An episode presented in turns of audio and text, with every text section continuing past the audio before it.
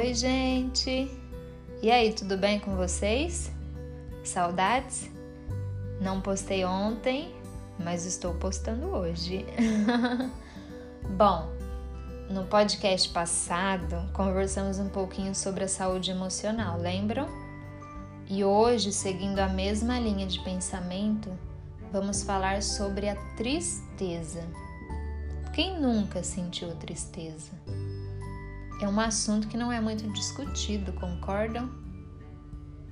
E mais, não é muito mostrado nas redes sociais. Somos bombardeados constantemente com posts sobre felicidade, stories, cenas sobre uma vida plena e feliz. Eu não estou julgando ou achando errado estar feliz e mostrar essa felicidade.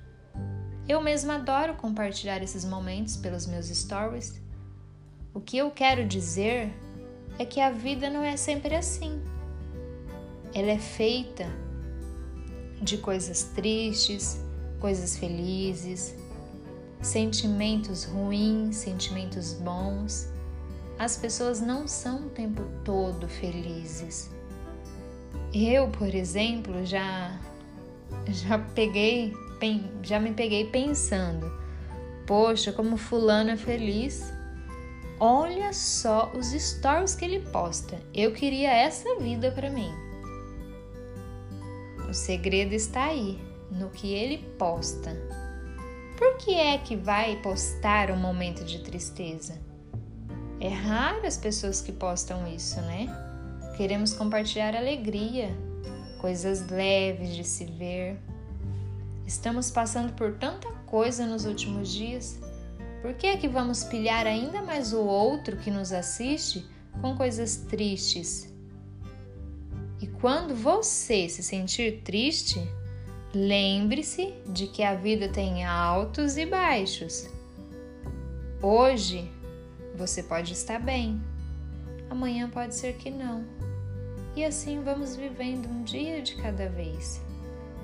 Todos nós sentimos tristeza, sentimos alegria, medo, insegurança, dúvidas a diferença é que alguns surtam menos e outros surtam mais. O importante é a busca pelo equilíbrio. E se você não conseguir sozinho, tudo bem, peça ajuda. Não é vergonhoso. Eu, por exemplo, para quem não sabe, faço terapia e super indico. Foi a melhor coisa que eu fiz. Ah, e para quem acha que terapia é só para quem não está legal, para quem está triste, está muito enganado. Ela te ajuda a enxergar a vida através de uma nova perspectiva. Falo por experiência própria. Bom, outra coisa que ajuda muito, mas muito mesmo, gente, é meditar. Eu ontem, por exemplo, não estava num dia muito legal.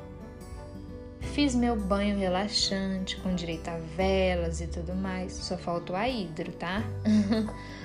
Peguei meu app de meditação e fui ser feliz.